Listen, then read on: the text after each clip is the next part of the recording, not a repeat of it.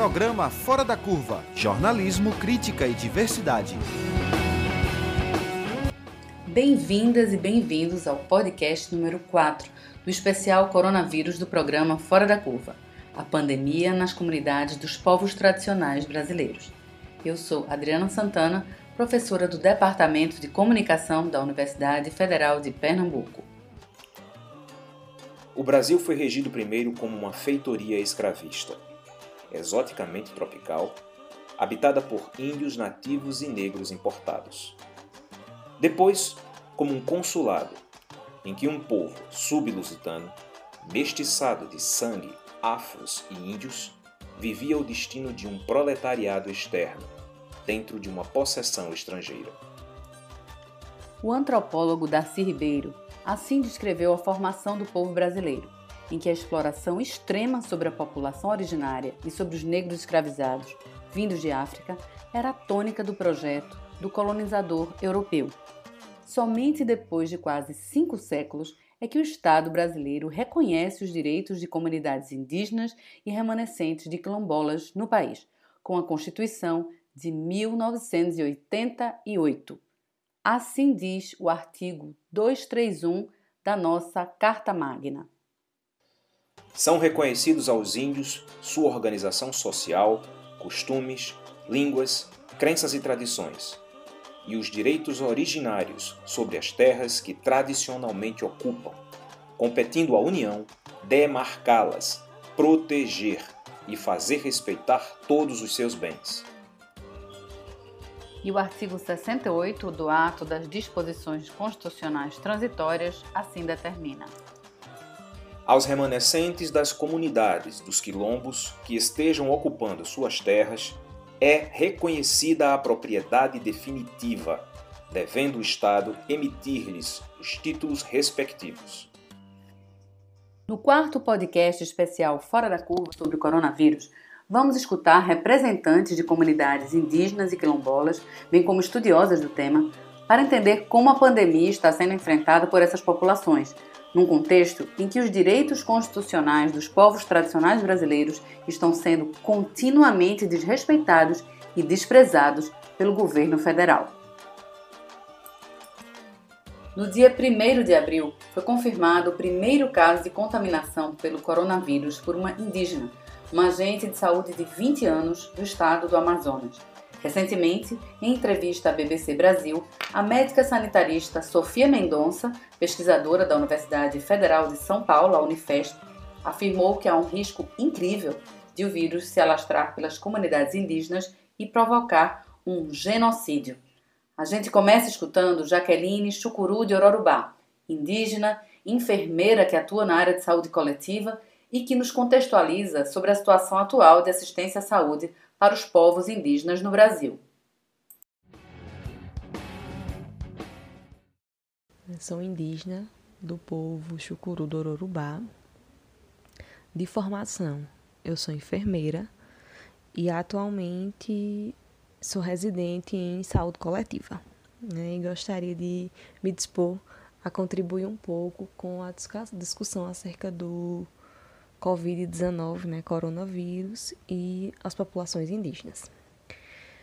É, inicialmente, eu gostaria de destacar que nós precisamos entender né, que o, o processo de, de saúde indígena dentro dos territórios, eles estão divididos entre dois modelos. Né? Nós temos o modelo tradicional de cada povo, né, através da ciência ancestral, né, da ciência de cura ancestral, e nós temos o modelo é, oficial, né, que atualmente é prestado né, pela Secretaria Especial de Saúde Indígena, né, que na ponta é recebido através das equipes muito profissionais de saúde indígena.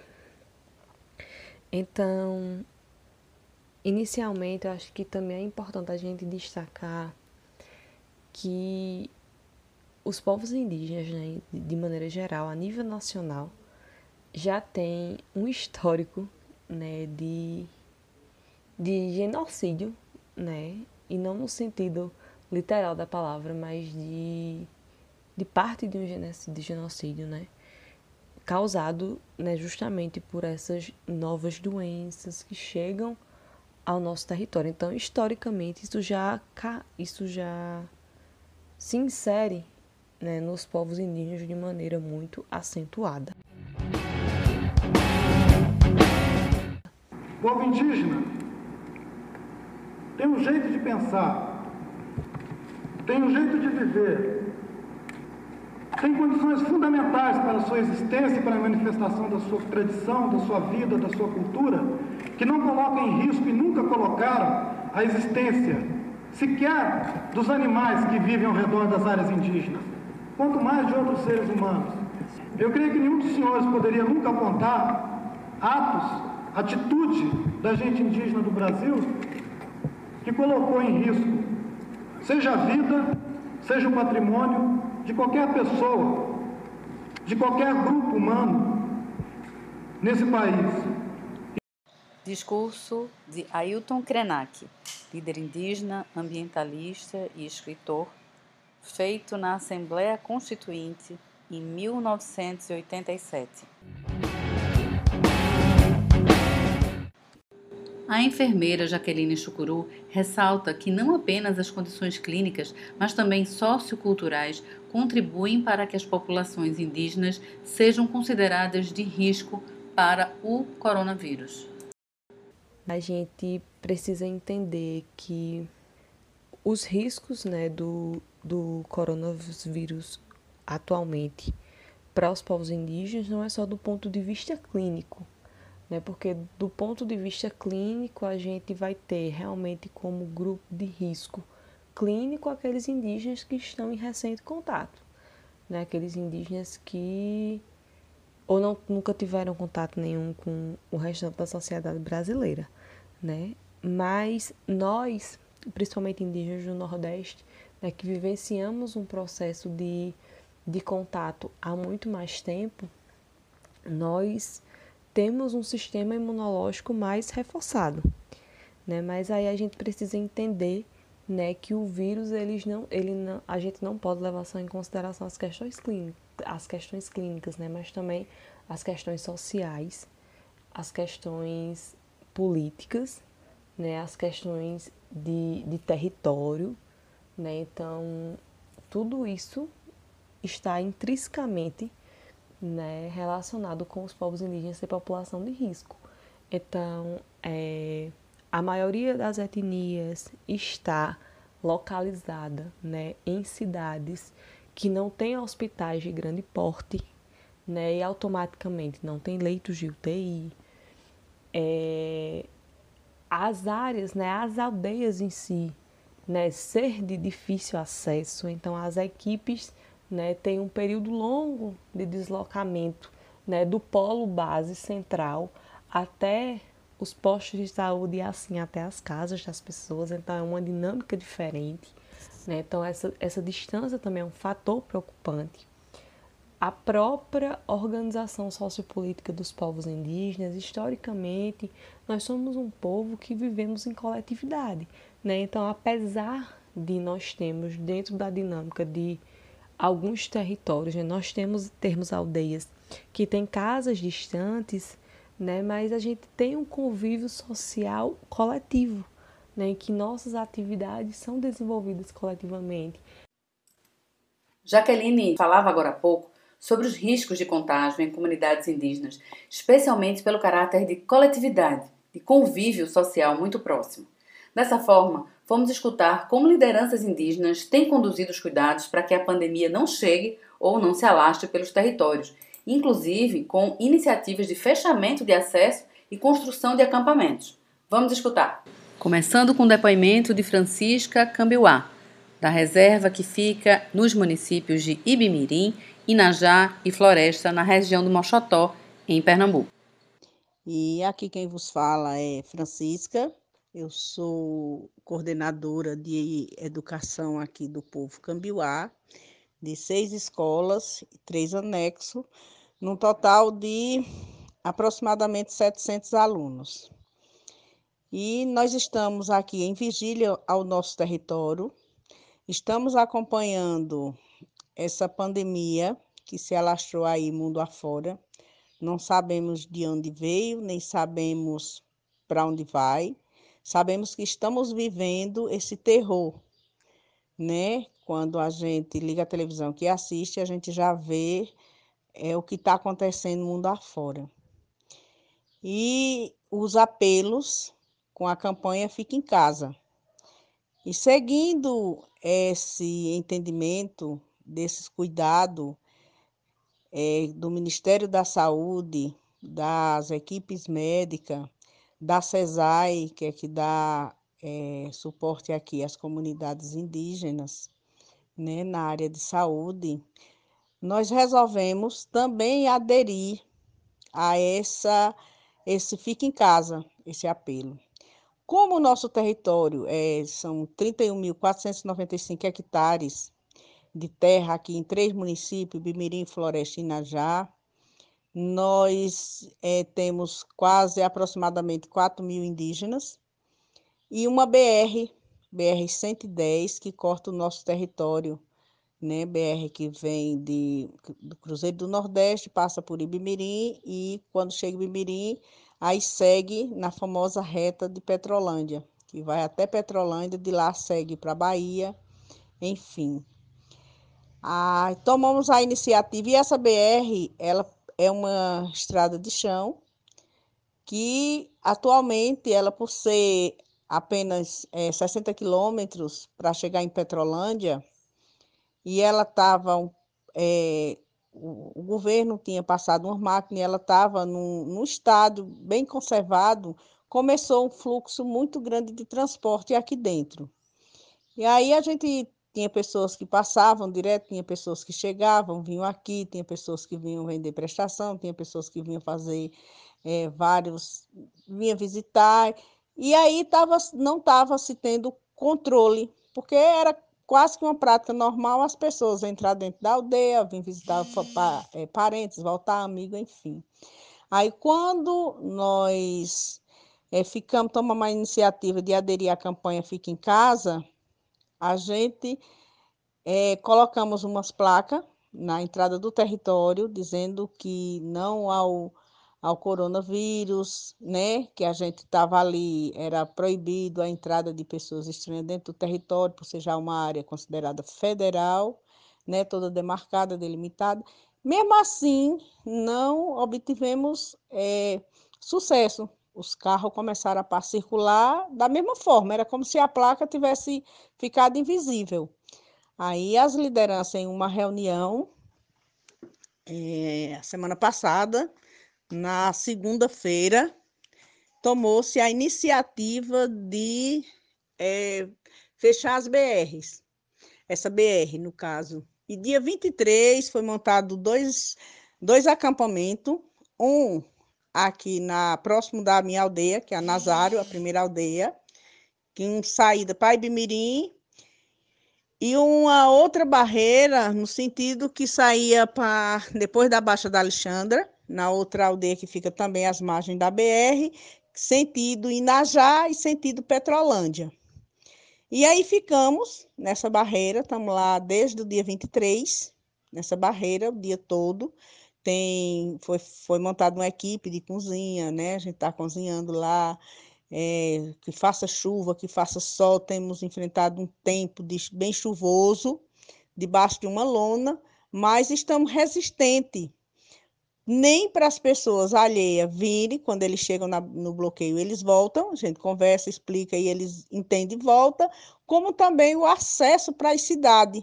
Estamos conscientizando os nossos idosos, nossa comunidade, que o melhor nesse momento é ficar dentro do território, que podemos estar transitando livremente, porque sabemos que estamos protegidos e aqui, graças ao nosso pai Tupã, não tem ninguém contaminado.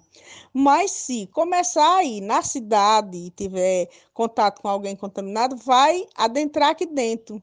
E exatamente essa barreira foi pensada para isso, para conter que o vírus não entre dentro de, do nosso território.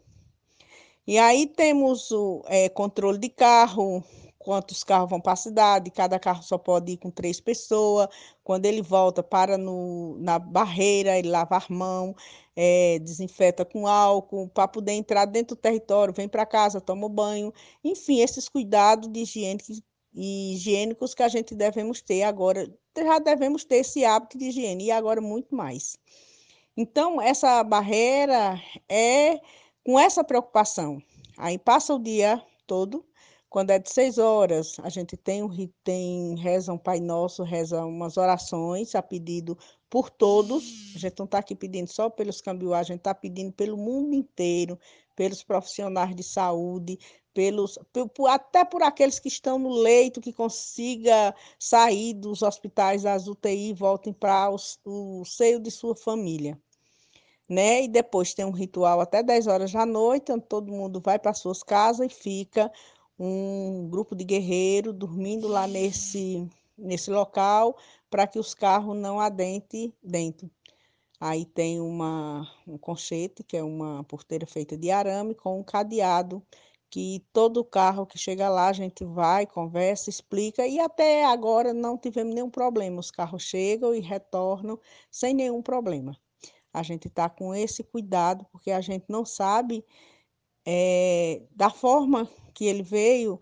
A gente, nossa preocupação é os indígenas não ir se contaminar e trazer para aqui, porque se a gente sabe se um vírus desse entrar aqui vai contaminar todo mundo. Conversamos também com o cacique Valdemir Pipipan, do município de Floresta, no sertão de Pernambuco.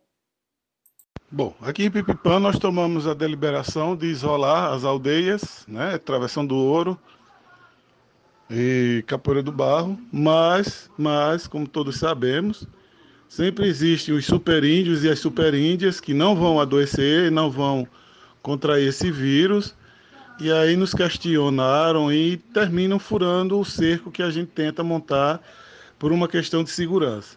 Mas, fora isso, a gente está fazendo esclarecimentos nos grupos. É, durante o pouco de ritual que teve, nós fizemos também. Nos rituais fechados, também estamos sensibilizando as pessoas a esse respeito. E Acredito eu que em mais de 90% dos indígenas, dos Pipipã, pelo menos aqui de Travessão do Ouro e Capoeira do Barro, estão sensíveis a essa causa. O que está sendo ruim é verdadeiramente o isolamento. Está sendo ruim para todos. Vamos escutar agora Hilton Capinauá, também do sertão pernambucano. Aqui em Capinauá, não, diferente dos demais, estamos isolados. O pessoal da saúde está fazendo a o acompanhamento dos idosos. Semana passada teve vacina da gripe para uh, o pessoal de risco e o pessoal da saúde. Essa semana terá para pessoal da educação e crianças. As aldeias estão isoladas para sair, só está indo para a cidade quem realmente tem alguma coisa para comprar ou adquirir algum produto que esteja faltando em suas casas. Nas escolas, quem tem internet, os professores estão passando a atividade via WhatsApp, via Facebook. E estamos seguindo as orientações do pessoal da saúde e dos órgãos de controle. E sobre a questão da educação, que Hilton Capinauá mencionou há pouco, conversamos com o professor Tiago Chucuru, presidente do Conselho Estadual de Educação Escolar Indígena, que também nos conta sobre as providências tomadas nos territórios sagrados contra a pandemia. Olá, tudo bem? Eu sou Tiago, sou aqui do povo Chucuru do Urubá. Sou membro da COPIP, da Comissão de Professores Indígenas de Pernambuco.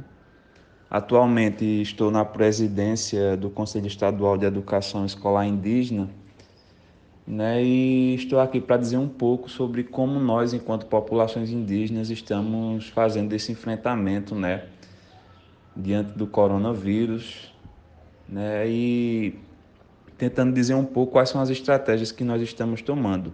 A princípio, desde quando começou, né, a transmissão aqui dentro do território brasileiro, nós, enquanto populações indígenas, de imediato né, tomamos algumas precauções, como adiar toda e qualquer agenda externa e interna dentro dos nossos territórios, para que a gente pudesse evitar né, todo e qualquer, todo, qualquer problema que porventura viessem a ser ocasionado dentro dos nossos territórios sagrados. Né? A gente entende que nesse momento né, a quarentena é de extrema importância, né?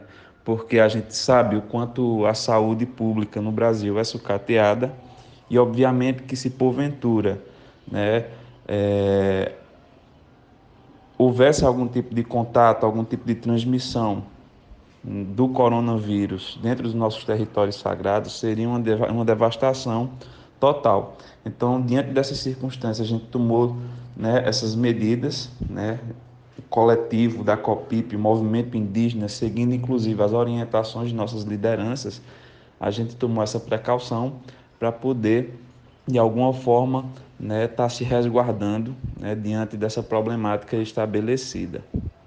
Como cada povo indígena, cada população indígena tem sua autonomia, né, isso inclusive resguardado pela Constituição Federal, né, inclusive sobre os nossos processos de aprendizagem, né, nós estamos nos desdobrando, né, cada população indígena está se desdobrando para ver né, qual a estratégia a ser tomada né, no retorno de nossas aulas, sobre como nós vamos dispor diante dessa situação. A gente já sabe que os 200 dias letivos, né, esses de alguma forma já foram é, é, já não há mais como ter, mas aí nós estamos nos desdobrando, buscando estratégias, né, vendo e revendo as cargas horárias dos professores, enfim, para de alguma forma a gente assegurar as 800 horas aulas que os estudantes precisam ter, né, todos os anos, para poder né, dar respaldo né, esse direito que nossos estudantes têm.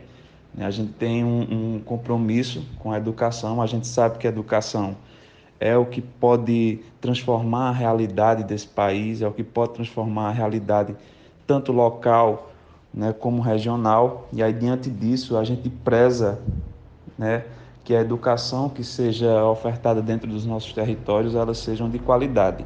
E para isso, né, os coordenadores indígenas de cada população indígena aqui em Pernambuco, nós estamos tomando essas precauções né, e buscando estratégias para poder, de alguma forma, fazer com que né, as 800 horas né, sejam garantidas aos nossos estudantes. Estamos buscando meios, estratégias, enfim, pedagógicas para que a gente possa assegurar isso aos nossos estudantes. Inclusive, é importante salientar também, né, o Estado ele tem se debruçado sobre como, né, vai disponibilizar né, essas 800 horas aulas para os estudantes mas não atende à realidade dos povos indígenas. Né? Nós temos uma realidade outra. Né? O modelo que o Estado está apresentando é um modelo do qual é, é em educação à distância, né? através de links via internet. Né? Os territórios indígenas, né? não temos internet em todos os territórios indígenas, e quando tem, né? não é em todo o território, né, apenas em parte, e a internet que, que chega é de má qualidade. Então a gente percebe que os nossos estudantes não serão atendidos por essa plataforma que o Estado tem lançado.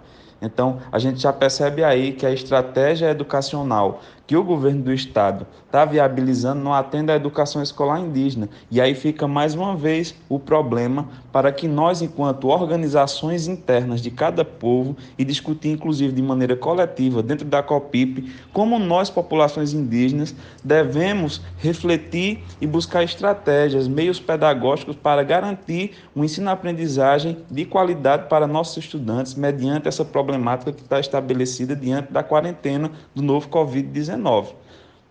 Então fica é, é, essa reflexão também, né? É importante a gente estar tá frisando isso, né? De quanto o problema é sério e como foi jogado assim para nós populações indígenas, né? Mais uma responsabilidade para nós dispormos sobre como iremos né, tratar dessa situação através da educação dentro de cada território indígena. A professora de História Indígena Bartira Ferraz, da Universidade Federal de Pernambuco, nos traz agora a preocupação de que séculos de ausência de políticas públicas para populações tradicionais brasileiras resulte numa situação de total desassistência a essas comunidades contra o coronavírus. ficamos muito assustados com a realidade de uma pandemia que se alastra pelo país. Sabemos que o interior do Brasil, pelo seu isolamento, fica menos vulnerável, mas não significa que essa situação, ao chegar nos grotões, ao chegar nas, nos rincões do Brasil, no Brasil profundo, ela não tenha também é, ela não tenha o impacto que teve em 1500, não é, com a chegada dos colonizadores, que também aos poucos foram se é, interiorizando e chegando com suas doenças e com sua violenta forma de conquista e exploração. Portanto, os 6 milhões de indígenas mortos ao longo desses séculos pela, pela introdução não é, desse sistema colonial e pelas doenças que chegaram também, as guerras e doenças, foram é, e são ainda hoje motivo da morte dos indígenas em todo o país. Portanto, quero aqui frisar que eu vejo hoje a situação da população brasileira muito parecida com a situação da população indígena ambas desassistidas, mas com uma diferença. Os números das mortes de indígenas nesse país nunca vão ser levados a sério, nem nunca foram levados é, como é, um motivo para se mudar as políticas é, de economia e de cultura. Eu acredito que, nesse sentido, a população brasileira hoje está sofrendo o que os indígenas sempre sofreram são políticas não é, muito importantes que temos que pensar e não repetir os erros do passado.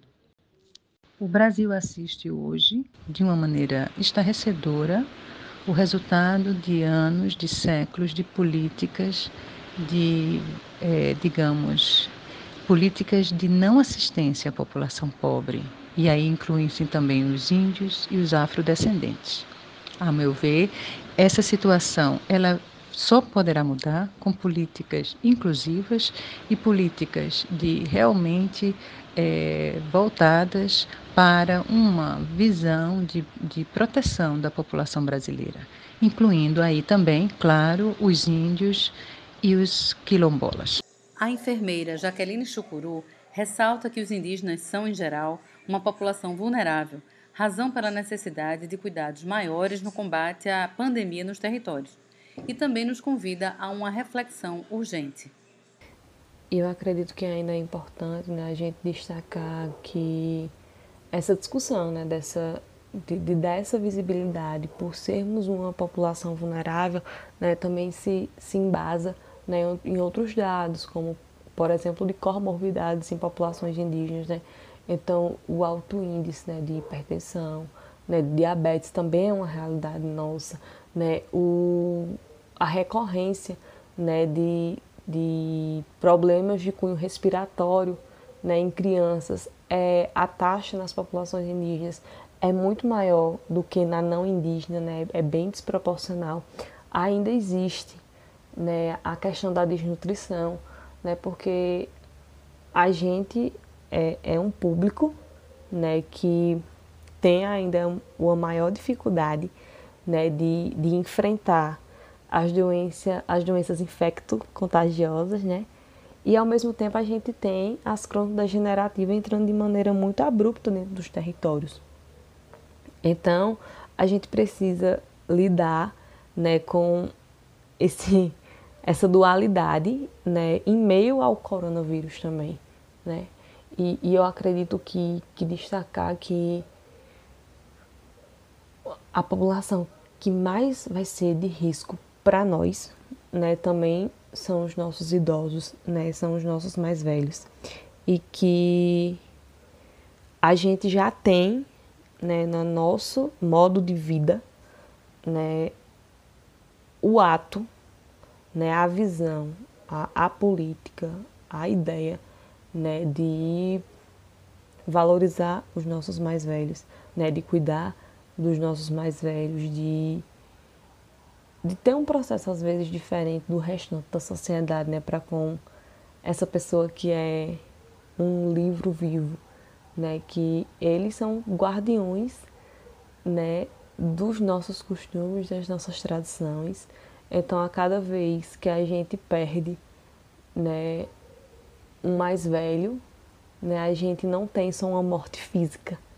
Né? Para nós, povos indígenas, a gente tem uma morte simbólica, né? uma morte cosmológica daquela, daquela pessoa que acaba, por vezes, levando junto com eles uma parte da nossa história. Né? Então, preservar né, a vida dessas pessoas, a saúde dessas pessoas, né, é algo que a gente vai lutar por isso. Né? Então, eu acredito que minha contribuição era mais ou menos nesse sentido. Né? Gostaria de reforçar né, a importância né, de todos nós ficarmos nas nossas casas, né, e aí vale para toda a sociedade, né, de reforçar a campanha Fica na Aldeia Parente. Né, então é um momento da gente entender né, que o que está acontecendo em todo o mundo pode acontecer com a gente também e só depende nesse momento da nossa ação, né, que não é uma gripezinha, não é um resfriadinho, né, e que a gente precisa se fortalecer, né, e entender que que esse o que o que a gente está vivenciando hoje, né, muito tem relação com a nossa ação enquanto ser humano, né, que o coronavírus ele não se desvincula das questões climáticas. Então seria tolice da nossa parte imaginar que é só mais um vírus, né, e que não tem relação nenhuma com o nosso fazer, né, no dia a dia.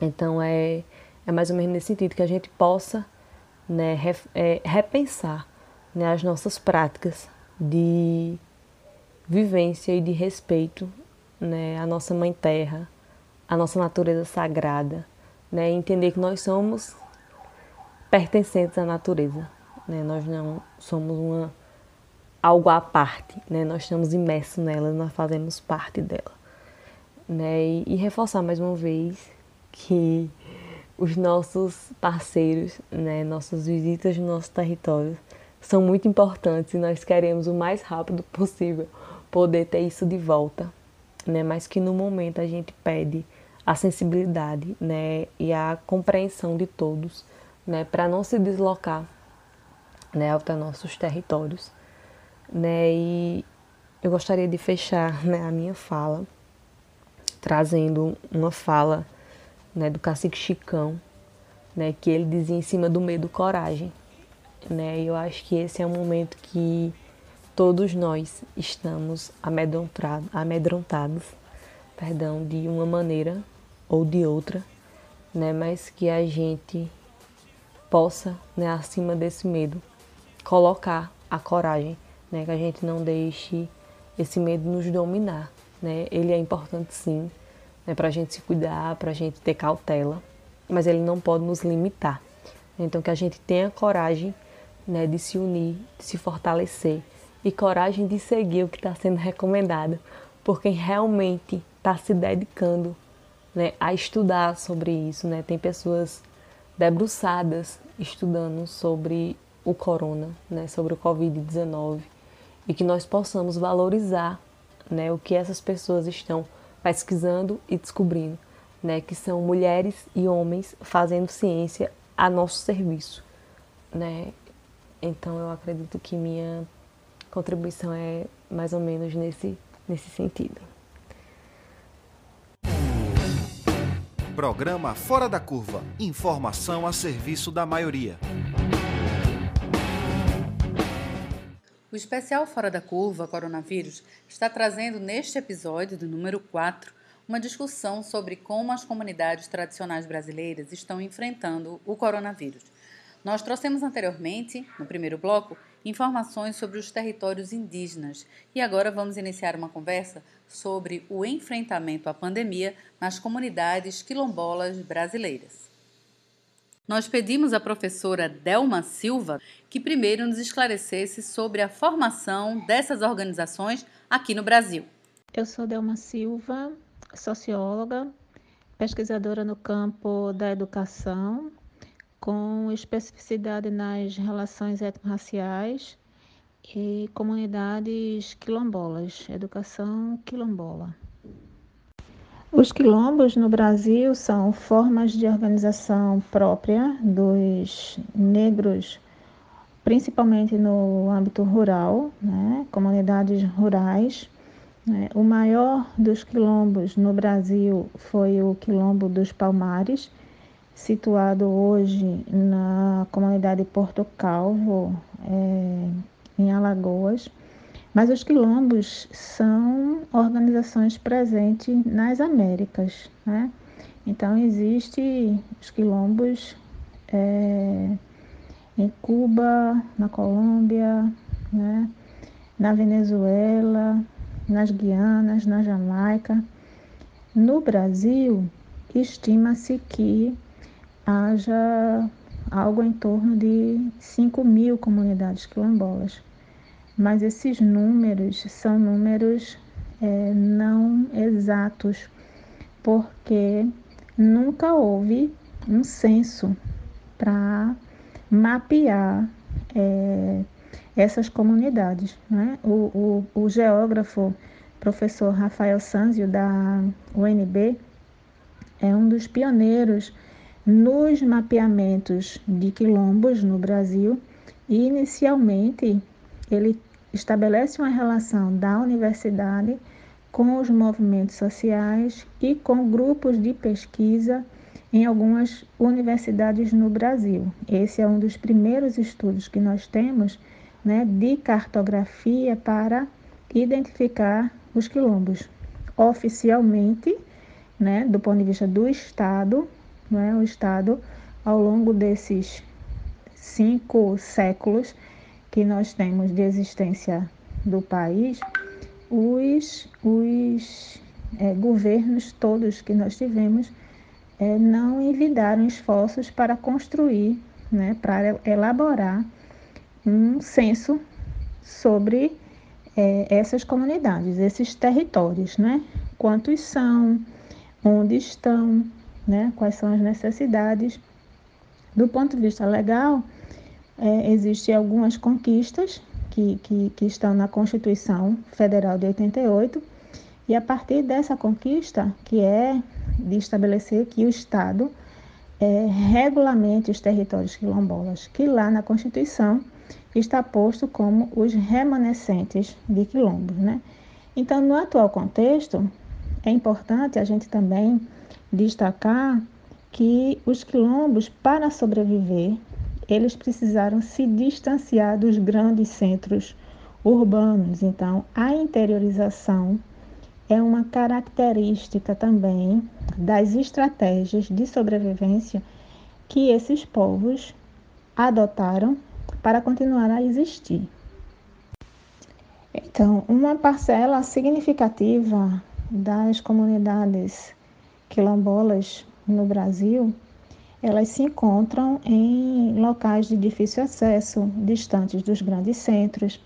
Então, as, as primeiras é, medidas que elas é, solicitaram nas relações que elas têm com as, as populações não quilombolas foi o distanciamento, né? Porque muitas dessas comunidades têm visitas de, de pesquisadores, né? Então, essa, esse chamamento para é, manterem-se afastados, né? não, não, não visitar, não fazer excursões, né? essa medida de distanciamento social que está para toda a sociedade brasileira também foi uma, uma solicitação que as comunidades fizeram, né? Ou seja, que as pessoas de fora da comunidade não tentem chegar até lá. Entretanto, a gente sabe que existe uma vulnerabilidade na maioria dessas comunidades no que se refere a acesso a políticas públicas da assistência, por exemplo, né? A questão da produção, né? Muitas dessas comunidades elas trabalham a partir da produção rural, né? Então, ao mesmo tempo em que é importante é, manter o distanciamento, é importante também observar que essas comunidades, no atual contexto, elas estão em uma situação agravada do ponto de vista da vulnerabilidade, né? A professora Delma Silva lembra que o atual presidente, ainda em campanha, anunciou que não faria mais demarcação de terras quilombolas, pondo fim à assistência a essas comunidades. O caso mais recente diz respeito à comunidade quilombola de Alcântara, no Maranhão, e a professora destaca quais os impactos dessa postura que vem sendo sentidos pelas populações. O, o governo já emitiu um decreto com, com relação a essa população, que é uma área que está com projetos de instalação de, de, de uma é, base, base de, dos Estados Unidos, né? e essa comunidade ela está sob ameaça de ser retirada, usam o termo inclusive de ser removida. Né? Então, pela linguagem, a gente vê que é, que é algo assim bastante sério, né? Você remove né, aquilo que não pertence a algum lugar, não é isso? Que não é o caso dessas comunidades. Essa comunidade está há muito tempo nessa localidade. Né? Então, é muito preocupante, porque o agente que, nesse contexto de ameaça à existência, deveria desenvolver ações de proteção, é o próprio agente que vai atuar para desestabilizar ainda mais uma situação de, de vulnerabilidade. Né? Então, essa é, existe uma campanha sendo feita intensamente para que haja uma revisão do ponto de vista desse desse decreto, não só pelo contexto da pandemia, mas porque esse território é um território que pertence a essa comunidade de Alcântara, né? Pertence historicamente. Então, os territórios são espaços de, de produção, de convivência, né? De agregação social, de produção de cultura. Então, não é algo que se é, retira, se transfere de um lugar para o outro, como se não houvesse nenhum impacto na vida dessas centenas de famílias. A gente conversou também com Ângela Maria, representante das comunidades quilombolas de Mirandiba, no sertão de Pernambuco, para entender como as comunidades estão se organizando para esse enfrentamento à pandemia e como os valores e práticas ancestrais estão sendo utilizados para passar pelo isolamento. Meu nome é Ângela Maria, é, sou quilombola, sou negra, sou mulher e moro na comunidade quilombola Pau de Leite. E estou aqui como representante das comunidades, da Comissão Municipal é, das Comunidades Quilombolas de Mirandiba. Mirandiba é, nasce da nossa ancestral, que era uma negra chamada Mirandiba. Isso está escrito no cartório de flores ao qual a gente pertencia. E Mirandiba nasce de uma é, de uma influência muito forte da, da escravidão né, e da vinda dos negros para essa região. Né? Não é à toa que os livros já dizem que os negros que tantos que os que se libertavam, os que ganhavam a liberdade, ganhavam alforria, tantos que fugiam vinham para o sertão, adentravam o sertão. Então, Mirandiba foi privilegiada com e hoje ainda é mais privilegiada pelo número de, de pessoas negras no município, o número de comunidades hoje, que nós já chegamos a 21 comunidades nesse município. É, atualmente a gente trabalha acompanhando né, as ações do, da comissão municipal, como eu já tinha falado antes. A gente tem muitas ações, porque nosso povo mora todos em comunidades rurais, então é, muitas com difícil acesso, muitas com né, sem quase nenhum acesso à política pública, é, porque se já não tem é, essas políticas públicas no município é muito mais difícil chegar até as comunidades, né? Muito carente, muita carência mesmo nesse sentido. Ângela Maria também destaca que as práticas ancestrais, a ligação com a terra, a ligação com a caatinga, a região, né, onde as comunidades quilombolas de Mirandiba estão inseridas, também auxiliam né, durante o processo de distanciamento social. Nesse momento que a gente está vivendo, que é um momento de isolamento e do coronavírus, é, remetemos a nossa ancestralidade e remetemos também às riquezas que a Caatinga produz. É, os mais antigos, e aprendemos muito, né? e ainda os que ainda residem na comunidade, é, nos ensinam que muitas, é, muitos valores e muitas práticas medicinais são extraídas da caatinga. Nesse momento que a gente é, não acessa e não, não tem acesso a políticas de saúde, políticas né, de educação, nesse momento a gente passa um momento de, de rever todos esses valores e toda essa cultura ancestral que tava, que, que vem guardado né, nas, nossas, nas nossas famílias e que esses valores a gente precisa é, trabalhar, né, informar os nossos jovens para que isso é, se perpetue, né, como uma cultura, uma cultura quilombola.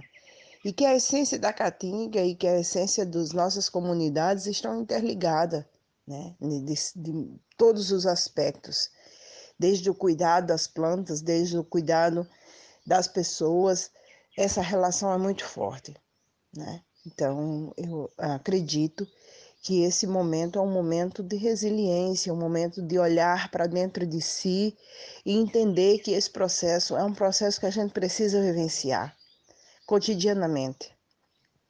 É difícil, é doloroso, mas é necessário, porque nesse momento a gente se vê, né, como eu sou, né, realmente, como eu faço essa relação com a natureza e aprender esses é, é, através né, de, de, de, desses espaços, dos mais idosos, das pessoas que vão estar tá nos direcionando, isso é um, é um fundamento da nossa existência, tá certo?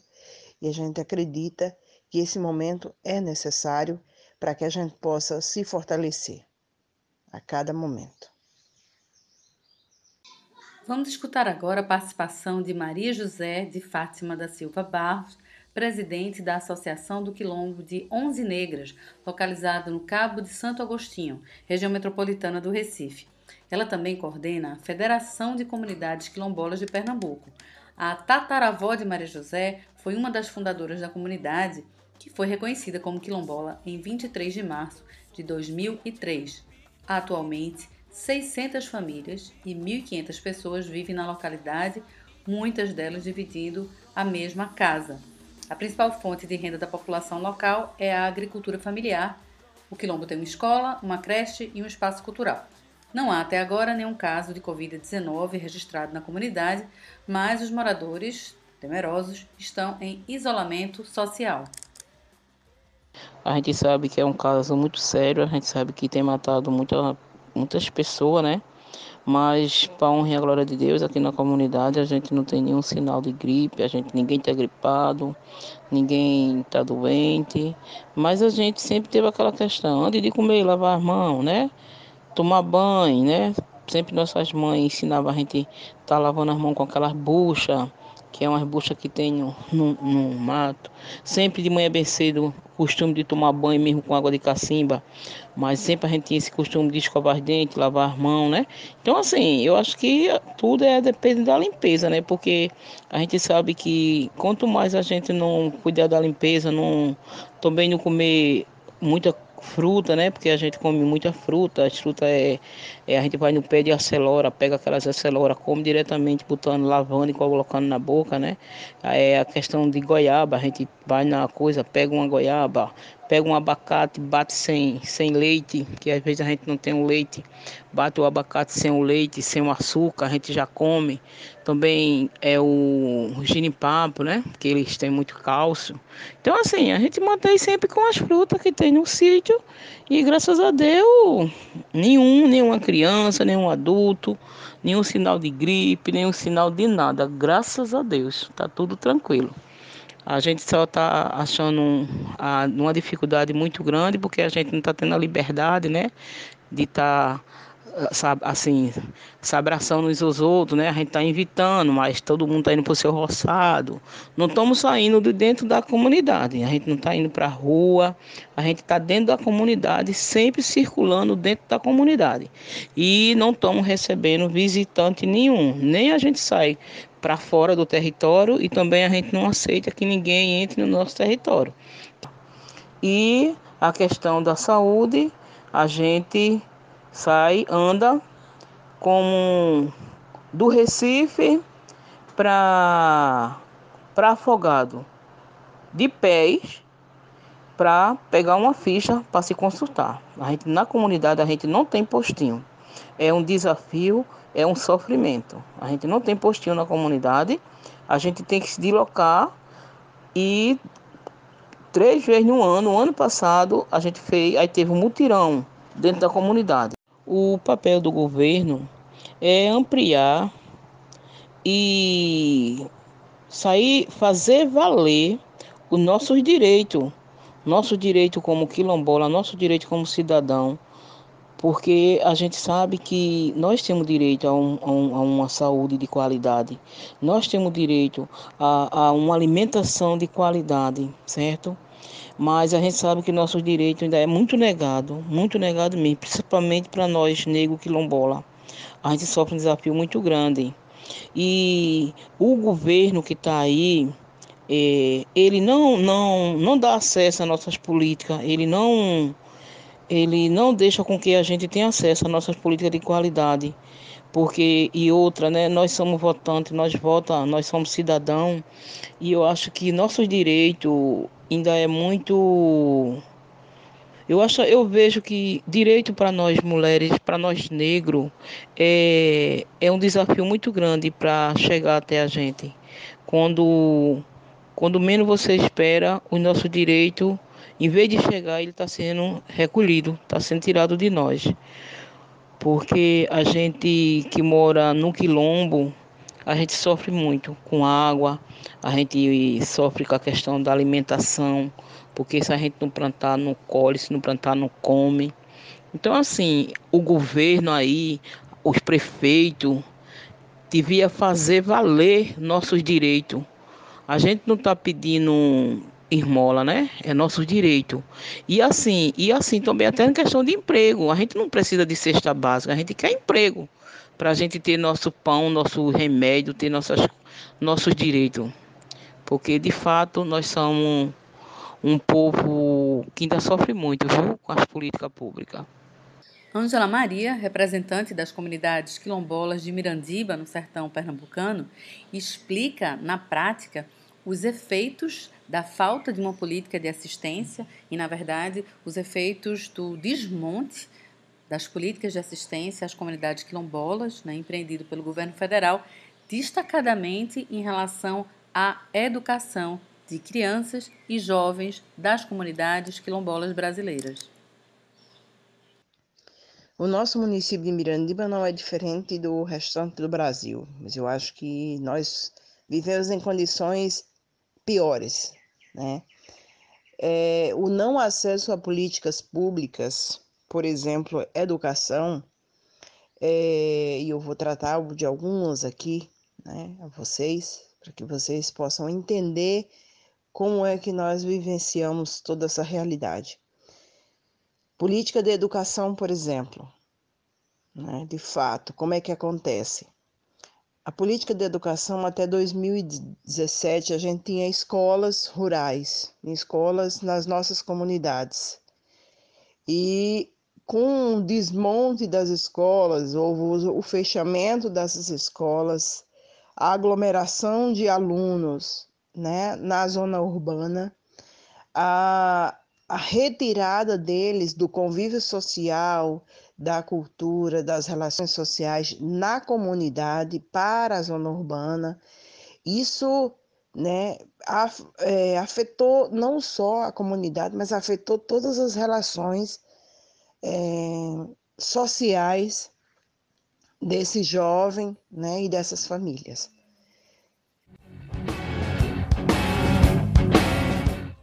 O povo brasileiro pagou, historicamente, um preço terrivelmente alto em lutas das mais cruentas de que se tem registro na história. Sem conseguir sair, através delas, da situação de dependência e opressão em que vive e peleja. Nessas lutas, índios foram dizimados e negros foram chacinados aos milhões, sempre vencidos e integrados nos plantéis de escravos. O povo inteiro, de vastas regiões, as centenas de milhares, foi também sangrado em contra-revoluções sem conseguir jamais, se não episodicamente, conquistar o comando do seu destino para reorientar o curso da história. Nós acabamos de ouvir um trecho da obra O Povo Brasileiro, a formação e o sentido do Brasil do antropólogo Darcy Ribeiro, para que a gente sempre se lembre de que a desigualdade no Brasil é nossa marca mais evidente e que momentos críticos, como o de agora, sempre são um chamado a que tomemos a rédea da democracia e consigamos reorientar o curso da história. Vamos finalizar com Tiago Chucuru, nos lembrando que agora mais do que nunca, é preciso coragem. É muito pertinente, né, diante de um momento tão conturbado como esse, a gente está né, se resguardando, ouvindo os nossos mais velhos, ouvindo o que os nossos ancestrais têm nos dito. Né? Diante de uma circunstância dessa magnitude, né, a gente sabe que isso causa um medo extraordinário na maioria das pessoas. Né? A gente sabe que tem pessoas que pensam que isso é balela, mas na verdade a gente sabe que não é. Mas diante dessas circunstâncias é preciso a gente se resguardar e ouvir o que os nossos mais velhos têm a dizer, né? E seguir as orientações, né, que os nossos ancestrais têm dito. É preciso se resguardar, é preciso se manter em quarentena, é preciso manter o isolamento, esse, isola, esse isolamento voluntário, para que a gente possa né, manter a integridade dos nossos territórios sagrados. Como diria o nosso grande e saudoso cacique Chicão, né, em cima do medo, coragem. Este foi o episódio 4 do especial Coronavírus do programa Fora da Curva, um projeto de extensão da Universidade Federal de Pernambuco, com produção e locução minhas, Adriana Santana, pauta e produção de Mariana Reis, do Centro de Cultura Luiz Freire, produção também da professora Ana Veloso e locução dos trechos do livro de Darcy Ribeiro e da Constituição pelo professor Eduardo Duarte. Continue nos acompanhando pelas redes sociais. Viva a ciência! Viva a universidade pública! E fique em casa. Até a próxima! Enquanto nós não voltamos a transmitir ao vivo, a cada final de podcast a gente traz o depoimento de um ouvinte. Vamos escutar agora. Gostaria de agradecer essa oportunidade de entrar em contato com o programa Fora da Curva, que é um programa que presta um importante serviço é, à sociedade de uma forma geral. É, Para mim, o, o programa Fora da Curva é alimentar informação, informação útil, principalmente nesse novo cenário de ideias de governo. Eu eu vejo a grande importância de vocês. Se eu tiver a oportunidade futura de quem sabe estar tá participando do programa de vocês, eu ia agradecer bastante, nem né, que seja como é, é, assistindo o programa de vocês de forma ao vivo e pessoalmente. Gostei bastante do programa de vocês que falou sobre o passinho, falou sobre os donos da mídia, é, que trouxeram dados extremamente interessantes e relevantes é, sobre os verdadeiros donos da mídia é, os professores que vocês trazem para as, as discussões diárias, É, eu fico muito feliz em um programa existir e espero que o, que o programa volte logo. Volte logo, porque ele presta um serviço necessário com ótimos profissionais, apresentadores que conduzem muito bem o programa. Muito obrigado. Aqui quem fala é Felipe Costa, mestrando em Indústrias Criativas, servidor público da Prefeitura do Recife e estou inteiramente à disposição. A música que escutamos ao longo do podcast se chama Obrigado Darcy, o Brasil que vai além, com letra e música de Emicida. Programa Fora da Curva. Informação a serviço da maioria.